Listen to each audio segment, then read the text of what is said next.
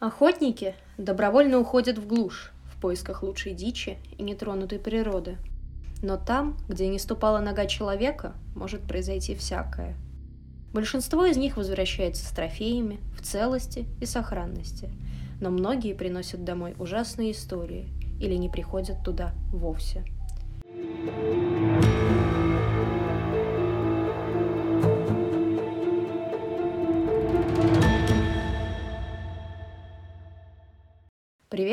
Меня зовут Саша. А меня зовут Настя, и это подкаст «Не с нами». Время от времени мы собираемся, чтобы прочитать друг другу криповые истории.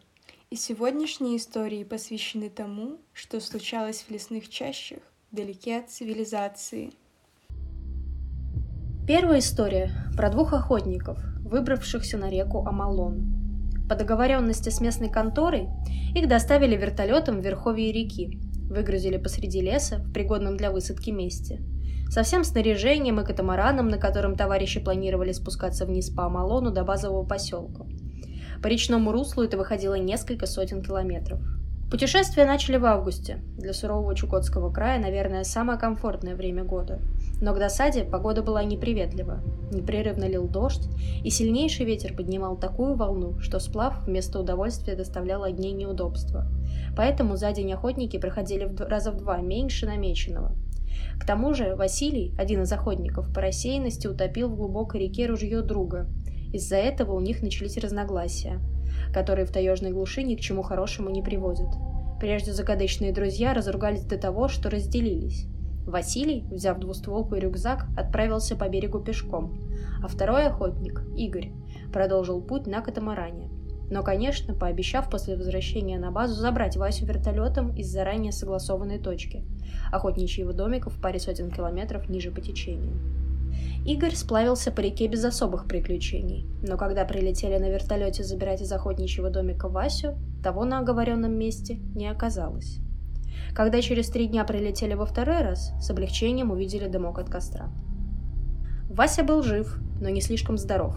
В правой ладони загноилась сквозная рана, на груди красовалась глубокая ссадина. Вася постоянно ее расчесывал, жалуясь на нестерпимый зуд – Забыв в десятидневных скитаниях по лесным буеракам все обиды, поведал другу о том, что с ним произошло. После того, как они разминулись, Василий шел, не сворачивая вдоль речного берега. По пути подстреливал то утку, то куропатку, вечерами ловил рыбу, да и погода постепенно налаживалась. Через неделю путь преградило болото, примыкавшее вплотную к реке. Чтобы обойти его, Василию пришлось удалиться от берега на несколько километров – в этой незнакомой гористой местности он сбился с пути.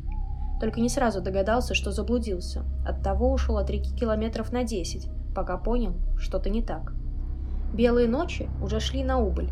К вечеру стемнело. Надо было устраивать ночлег, но непрекращающийся дождь гнал путника вперед, заставляя искать подходящее сухое место. А оно никак не попадалось. И вдруг впереди, у подножия горного склона, Вася заметил странное куполообразное сооружение – он был впервые в этих краях, никогда раньше не видел Яранги. Поэтому в сумерках поначалу принял ее за большой валун, но, подойдя ближе, понял, что это дело рук человеческих. Жилище, по всем приметам, только давно заброшенное, обросшее вокруг высокой травой. Вход охотник нашел не сразу. В потьмах пришлось обойти пару раз туда-обратно вдоль всего сооружения, пока не отдернул одну из облезлых оленьих шкур и не увидел темный провал за ней. Прячась от усиливающегося дождя, он шагнул в темноту и остановился в замешательстве, как слепой котенок. Внутри Яранги был мрак, хоть глаз выколи. Порывшись в рюкзаке, Вася достал фонарик и нажал кнопку. В ту же секунду волосы на его голове встали дыбом, а из горла вырвался сдавленный крик ужаса. Прямо перед ним, на расстоянии вытянутой руки, фонарик осветил сморщенное человеческое лицо. Сухая коричневая кожа плотно обтянула скулы черепа, глубоко утонувшие в глазницах веки сомкнуты, Полуоткрытый рот обнажил редкие кривые зубы. Из-под странной меховой шапки космами спадают на плечи длинные седые волосы. В следующее мгновение путник понял, что хозяин лесного обиталища давно мертв и мумифицирован. В позе йога, скрестив ноги, мумия восседала напротив входа в Ярангу, лицом к вошедшему гостю. Постепенно отходя от шока, Вася, подсвечивая фонариком, осмотрел засохший труп со всех сторон – по всей видимости, мумия при жизни была все-таки женщиной. На одежде из кожи и плотной ткани висели многочисленные фигурки из костей и дерева, стилизованные под животных. Костлявые пальцы обеих рук плотно сжимали потемневший от времени бубен, покоящийся на скрещенных ногах. На поясе сбоку подвешен самодельный нож, вырезанный то ли из острого отростка оленьего рога, то ли из кости. Ночевать вместе с этим чудищем под одной крышей Васе не хотелось. Преодолевая невольный страх и отвращение, ногой попытался вытолкнуть высохшее человеческое тело наружу, к его удивлению, сидящая фигурка даже не шелохнулась. Он уже с размаху пнул мумию в спину, но та словно приросла к земле, а сама спина показалась твердой, как камень. Тогда Василий ухватился обеими руками спереди за длинный подол и рванул труп ко входу. Раздался треск разрываемой ткани и шкуры. Гулко грохнул отлетевший в сторону бубен, но мертвячка, словно тяжелая статуя, осталась сидеть на месте.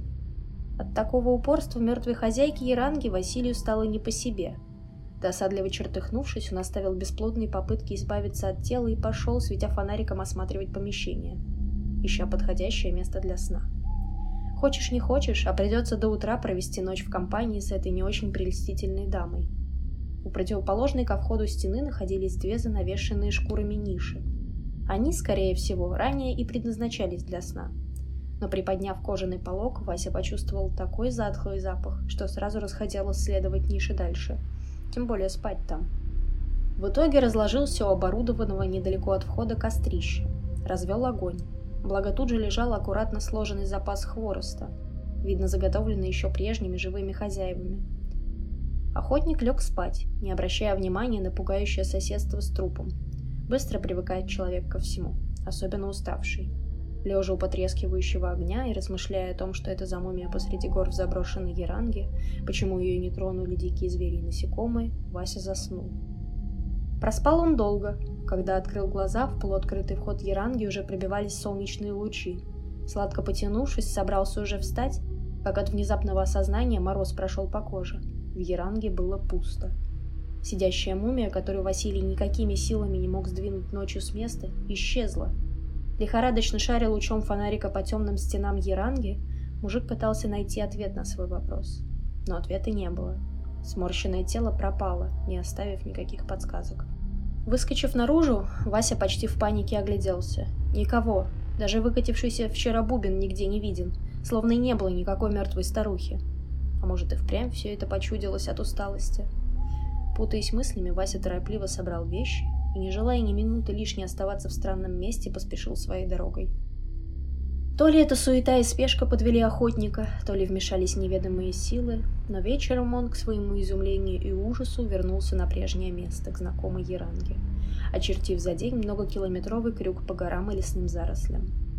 Залезать внутрь старого жилища ой как не хотелось, а вдруг мерзкая чукотская старуха притаилась у входа, да только и ждет, когда Вася просунет свою голову но больше спрятаться от начавшегося дождя было негде. Заправ волю в кулак, Вася отогнул кожаный порог и к своему большому облегчению не увидел вчерашней жуткой мумии. Геранга, как и поутру, оказалась пуста. Только ночь выдалась неспокойная. Несколько раз мужик просыпался от странных звуков снаружи. Казалось, он слышит чье-то бормотание, иногда вой, с ударами, как по барабану. К тому же ужасно зудела тыльная сторона ладони. Наверное, в пути оцарапала обо что-то. Утру расчесал руку до крови, а ранка появилась уже с внутренней стороны и сильно болела. Как только начало светать, не находивший места от боли, Вася поднялся и вышел из своего укрытия и увидел, что за ближайшим деревом стояла косматая мумия, вперевшись глазницами прямо в охотника. В костлявом кулаке зажата рукоять ножа из оленьего рога, острие окровавлено. Машинально, на инстинктах, вскинув ружье, мужик выстрелил в жуткое существо, но выстрел не произвел никакого эффекта, будто стрелял холостым. Даже ветки рядом со словещей фигурой не качнулись от пролетевшего заряда крупной дроби. Онемев от ужаса, Вася смотрел, как постепенно очертания фигуры размываются, сливаясь с утренним туманом. Вскоре она совсем пропала, словно растворившись в воздухе. Василий рванул прочь, не разбирая дороги, Нестерпимо болела рана в ладони, а тут еще стала согнить грудь, сначала кожа, потом все глубже, глубже. Острая боль доставала почти до сердца. Чудом Вася выбрался, наконец, к реке, а вдоль нее через день уже добрался до назначенного места встречи, к охотничьему домику на берегу. где его и подобрал вертолет. Но счастливого конца у этой истории не случилось. Странная, гноящаяся рана в груди буквально молниеносно дошла до сердца, и через сутки, уже в больнице Анадыря, Вася умер. Доктора сказали, что очень редко, но такой быстрый сепсис случается после заражения. Игорь считал, что причина совсем в другом. Он, в отличие от своего друга, бывал в тех местах не раз. Слышал легенды про чукотских шаманов, которые могли впадать в состояние, похожее на смерть, а потом через месяцы, а то и годы снова оживать. Чукчи также верили, что некоторые шаманы способны управлять временем, замедлять или убыстрять его ход. Один из местных, услышав про трагическую судьбу Василия, без колебаний предположил, что мумия в заброшенной Яранге была таким шаманом, а Вася поплатился жизнью за оскорбление его тела и жилища. Скорее всего, обиженный шаман проткнул незадачливого охотника ритуальным костяным ножом, но с таким сдвигом во времени, что сам Василий ничего не заметил. Героями этой истории стали два брата. Старшему около 30, младший лет на 5 моложе. Оба были кадровыми охотниками и пошли ближе к осени поохотиться месяц-другой в дремучие леса, где дичь еще не распугана человеком. У них это был не первый совместный дальний поход, так что уже не о чем волноваться, все схвачено — Лес для них — дом родной. Устроились возле какой-то безымянной речки в лесу, быстро построили временную хижину, развели огонь, по железной местной традиции покормили дух огня, а через него и все местные духи, едой и спиртным, чтобы они покровительствовали, ну и приступили к охоте. Дичи было много, за пару-тройку дней настреляли неплохо и уже радостно потирали руки, представляя, сколько денег получат, когда сдадут все в приемку — где-то на четвертый и пятый день пошел первый снег. Вечером братья сидят в хижине после охоты, спокойно ужинают, говорят о том о сём, огонь горит, в хижине тепло и сытно, и вдруг слышат, за стеной кто-то ходит. Звук шагов по свежему снегу отчетливо слышен. Сначала схватились за ружья, вдруг медведь.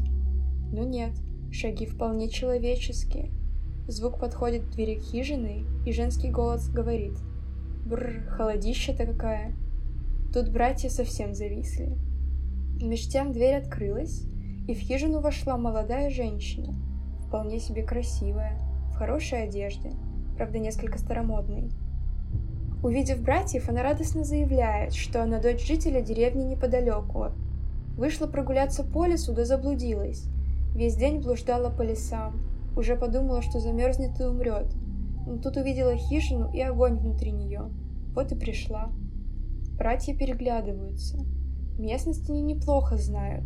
В радиусе 300 километров вокруг ни одной деревни нет. Но женщина вполне себе настоящая. Вся от холода дрожит. И они, как джентльмены, учтиво предоставляют ей место у стола, наливают чай и суп. Она с благодарностью все это ест, рассказывает про себя, мол, как она напугана, как им благодарна.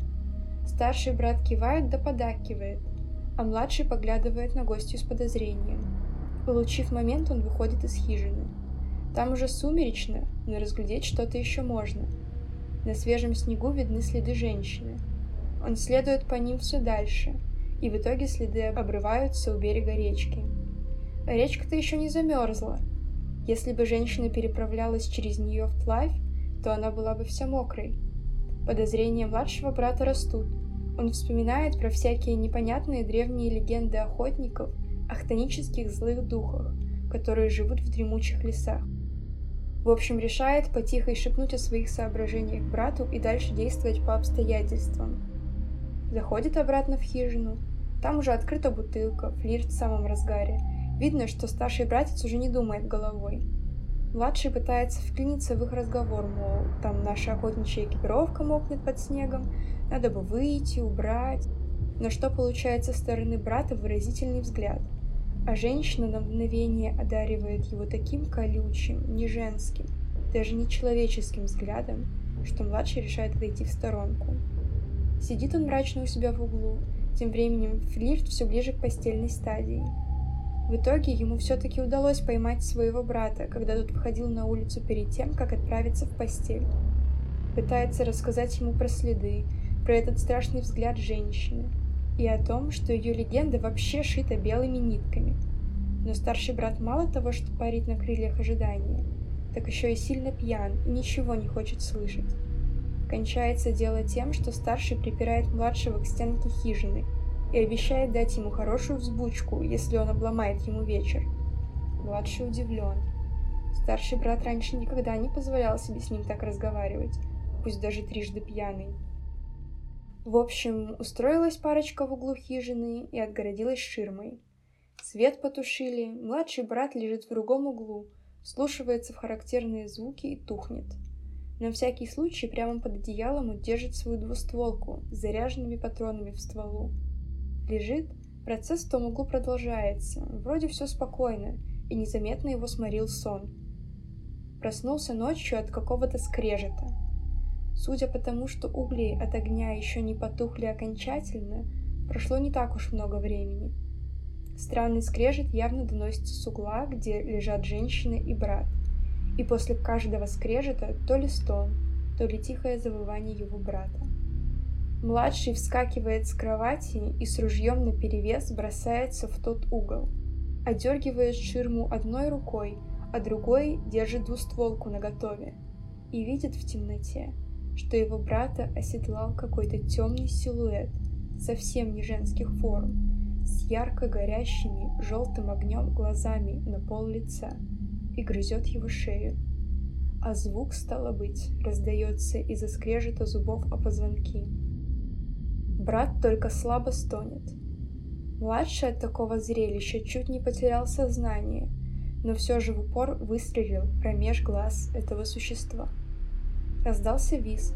Существо соскочило с брата, прошипело перед тем. «Надо было тебе прикончить первым!» и бросилось к выходу.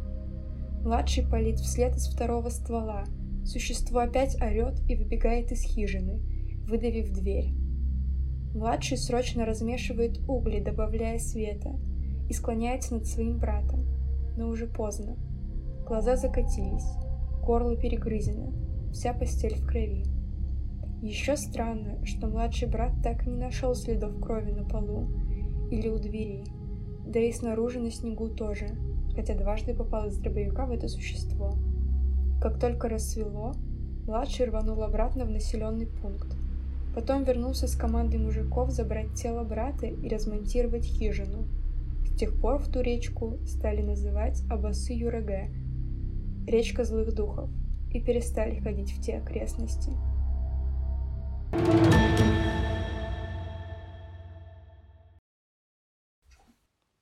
Ладно, да, надо придумать какое-то заключение. А, не ходите в лес, не спите с незнакомыми женщинами, а, с мужчинами тоже, на всякий случай. Особенно если вы в лесу. Ну, в общем, если все в комбинации, это нехорошо. Не залезайте в дома к мертвым людям. К живым людям тоже не залезайте в дома, если они вас не пригласили. Не ночуйте там. Не пинайте трупы. А, и будьте счастливы. Да, спасибо. Да, пока.